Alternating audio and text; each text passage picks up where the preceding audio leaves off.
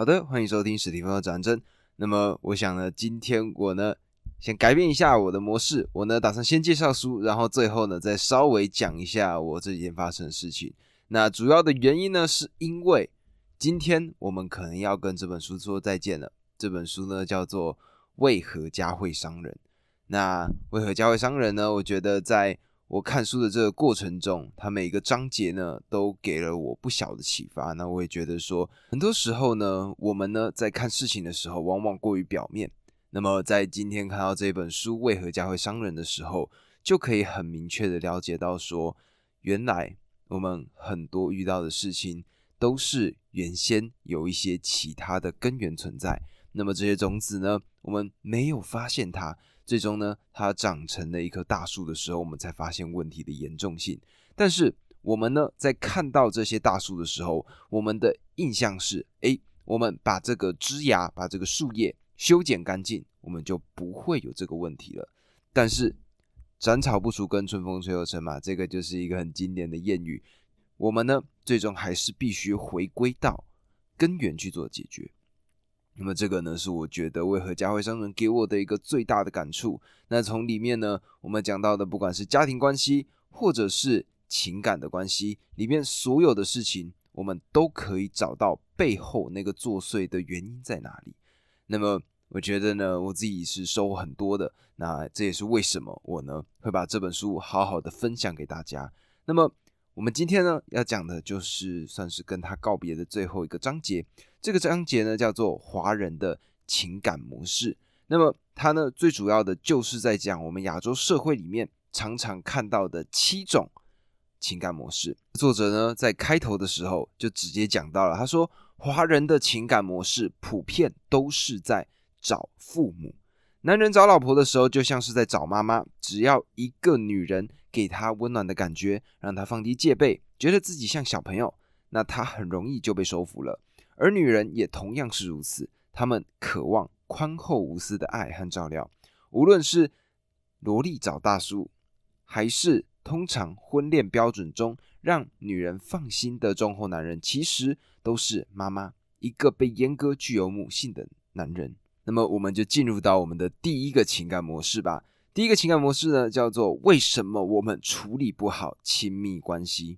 那么这个呢，我们就必须去检视华人父母他们对待孩子的方式。我记得呢，我以前小时候曾经听到过这样子的话，也就是说呢，小朋友其实小的时候记忆力没有那么好，他们对于这些事情呢，长大之后就忘记了，所以没有那么重要。那反而呢，是在越大的时候就越应该重视，越应该尊重他。婴幼儿时期不亲密，长大后呢？又亲密了起来，那处理不好爱跟自由的关系。那么心理学家呢，他就自己说到，他说孩子在三岁到六岁之间是十分脆弱的，成年后很多的问题根源都来自这个阶段。精神分裂症这些严重的人格障碍，则源于六个月之前的严重的心理创伤。所以孩子越小就越需要妈妈的关注和爱，在婴儿一岁之前。怎么爱他都不过分。新的精神分析理论呢？他们是这样认为的：他们说，母亲对于孩子未来的情感方式和生活的幸福是起决定性的作用的。因为呢，在三岁之前，父爱是可以不用存在的。爸爸的作用其实最主要的只是支持妈妈，给妈妈安全感，而不是直接发挥作用。但是产假。我们现在看到的产假，只是给妈妈一个身体恢复的时间。家庭中的老人家呢，又习惯把孩子从妈妈的身边抢走，所以呢，社会跟家庭一起制造了母亲跟小朋友的分离。那么，在一个有男权倾向的一个社会里面呢，妈妈作为外来者进入一个家庭是孤立无援的。那么，爸爸把自己的父母又放在了第一位，儿女放在了第二位。在情感上，妈妈永远是。最后一个顺位的，所以呢，当母亲有了儿子的时候，她呢会想要把自己对丈夫的欲望转移到儿子身上，而儿子呢总是害怕被母亲的爱所吞没，于是呢便有了抗争。那这个抗争最后的结果就是呢，逃离妈妈的欲望转移到了自己的老婆身上，而且呢，在这种父权色彩浓重的一些地区，一般男生是不会离婚的，老婆就是妈妈，是责任。根据心理学上的一些分析的角度来看呢，通常我们第一个爱上的都是自己的妈妈。如果跟妈妈的亲子关系架构不好，那么成年之后呢，就很难去处理好跟另一半的亲密关系。童年的内心模式在成年之后就会呈现出来，而这个就会成为一个轮回，一直持续下去。这个是第一个情感模式。第二个情感模式就是为什么？很多我们在路上看到小小只的那种女生，他们有些时候呢都会牵着一些比较大只、然后胖胖的、雄系的那种男生。那么它背后的原因呢？心理学家是这样子分析的：他说，萝莉呢总是嘟着嘴吃奶的一个样子，他们渴望被包容，需要安全感。但是同龄人只有活力、热情，而大叔呢，在他们的眼里像是妈妈的一个角色，一个没有乳房的妈妈。那么大叔呢，都是被阉割的。如果面对成熟的女性，他们会自卑于自己的男性力量。但是萝莉让大叔有了用武之地。那按照正常的心理发育来说呢，如果一个女生在原生家庭中从父母那里得到了足够多的爱，那么到了大学毕业的那个时候呢，应该去寻找激情和独立的情感。如果这个时候有人对你说你不用工作，每个月给你多少钱，那我来照顾你。正常的女生一般来说都是会拒绝的，因为她不想被约束。但是爱大叔的萝莉是生理年龄已经到了，但是心理年龄还停留在拉着爸爸的手探索世界的那个阶段。那其实呢，每个时代的华人女性都有大叔的情节。华人总体上是一个男权的社会，女性缺乏安全感，无论是在家庭还是社会，相对于他们的兄弟，根本上得到的关注和爱更少。那作者呢，他提到他自己的一个案例，他说，在有些重男轻女现象比较严重的地区，有一些女高中生跟大叔在一起，不是要大叔的钱，只是希望呢从这些大叔的身上获得一些关注和爱。他们往往呢是多子女家庭当中被忽略的那个小朋友，跟大叔的关系当中呢，还是会重复他们之前被忽略的关系模式。也就是那个大叔呢，有自己的家庭，不会将所有的关注倾注在他一个人身上。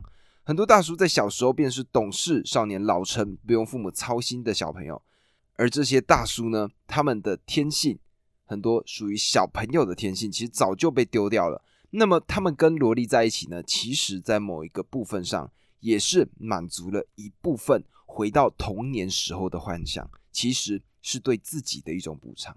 那么这个呢是第二个情感模式，第三个情感模式是为什么会有小三？为什么会有像是乡土剧里面常常讲的狐狸精？为什么会这样子呢？那书中作者呢，他给小三有三种类型，第一种是想要物质上的满足，第二种是想要获胜，而第三种呢是当小三当到上瘾了。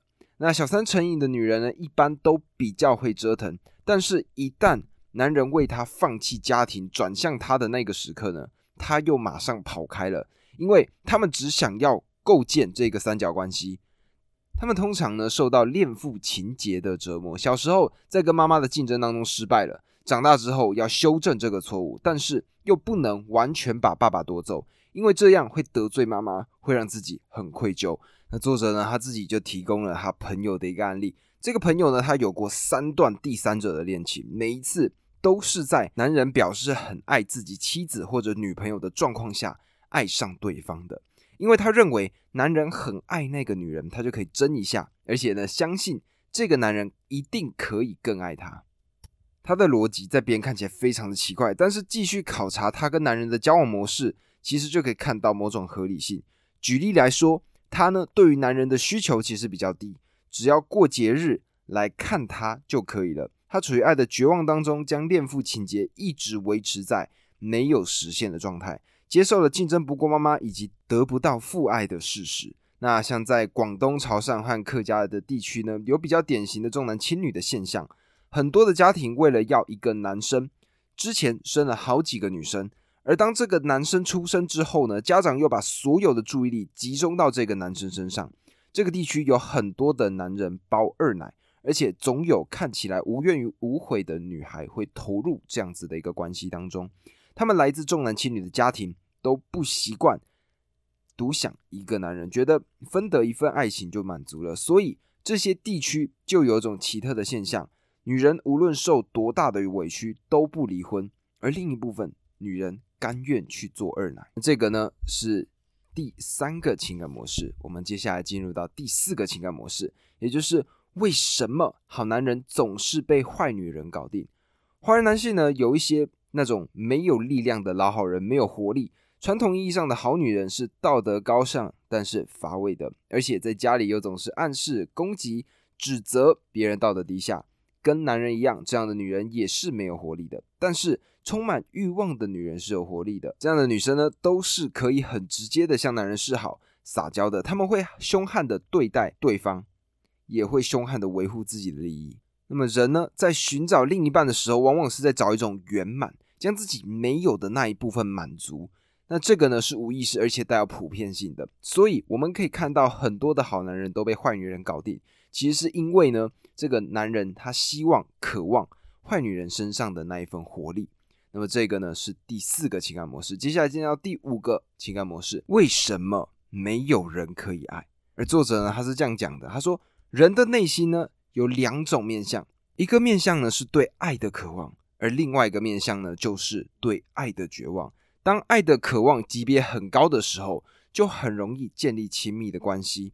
但是如果对爱的绝望很深，也不渴望，就很容易会成为橡皮人，也就是我们在现实生活当中看到那种超级宅男、超级剩女。很多人会觉得说，剩女是择偶标准太高，其实是因为他们害怕去爱，害怕渴望得不到满足后的一个痛苦，让情感发生就不存在失望了。那根据作者呢，他所接触到的那些个案，只要是想结婚的都结婚了，在这一点上。真的可以心想事成。有些人说，爱情发生的几率非常非常的低，这反映了他内心的局限，因为对爱绝望，范围才会那么的狭窄。那作者呢，用了一个圆来做比喻，他说，一个圆有三百六十度，有的人呢，非得在三百六十一度上找到爱，那他永远一定都找不到嘛。有的人有三十六度，那么他就有十分之一的可能性。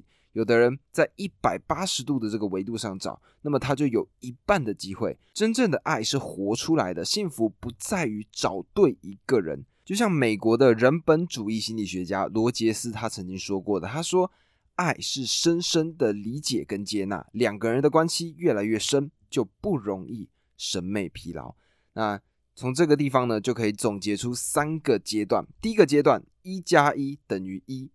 你跟我想象的完全一样，这个呢是激情的时候，心理学上是这样讲的。他说这是情节跟情节对上了，其实你看不见我，我也看不见你，但是你和我头脑中想象的这个人一模一样，彼此两个人都活在了幻觉当中。接下来就进入到第二个阶段，这个阶段呢叫做一加一等于零，这个阶段呢叫做我的人生痛苦，一切都是因为你。婚姻战争中最常见的问题就是试图去改造对方。当对方精疲力尽，发现对方完全是另外一个人的时候，还愿意接受那个真实的他，才是爱。那么再往下就进入到第三个阶段：一加一等于二，你是你，我是我，但是我们在一起。那么这个呢是这个情感模式。接下来我们进入到最后一个情感模式。这个情感模式呢叫做为什么婚姻没有安全感？那他是这样讲，他说亚洲人呢有七成至八成的婚姻都是建立在安全感的基础上的。婚姻安全的最高境界是彼此成为了亲人，因为亲人是不会离开你的，想起他就是很亲切的，但是实际上很少想起他。那关于安全感呢，我们会有一种单一的物质化的界定，举例来说，房子、车子。没有房子就不能结婚，所以说丈母娘推动了中国的房价。爱情是物质，这种选择题的出发点是错误的。为什么不能先有爱情，然后再有物质条件呢？甚至总是有在劝那些婚姻关系中没有爱情的人别贪心，不可能得到一切。他们一定不会将爱情放在特别重要的位置。但是真正能够制造安全感的只有爱。那么我觉得呢，这个就是我之前看到的一个例子，就是。如果今天是两个人都想要凑合着过，诶，那生活呢可能还勉强都过得去，因为两个人就想说啊，反正就结个婚，那就这样子好好的过生活。那但是呢，如果一个人是渴望爱情，另外一个人呢，他其实只是想要过生活，那这样子的生活呢就会变得很痛苦。那这个呢，其实就是现在的社会当中，其实我们很常会遇到的一个问题，也就是物质已经超越了爱情。那当然，我们可以理解到为什么我们会需要这个经济的基础，但是呢，作者想要提醒的事情就是不要本末倒置了。最重要的情感还是必须要存在的，因为如果没有了情感，那两个人呢，最终在一起到底是图什么呢？对吧？这个呢，就是我觉得今天。把所有的为何教会商人里面重要的部分都提取出来，好好的跟各位说了一遍了。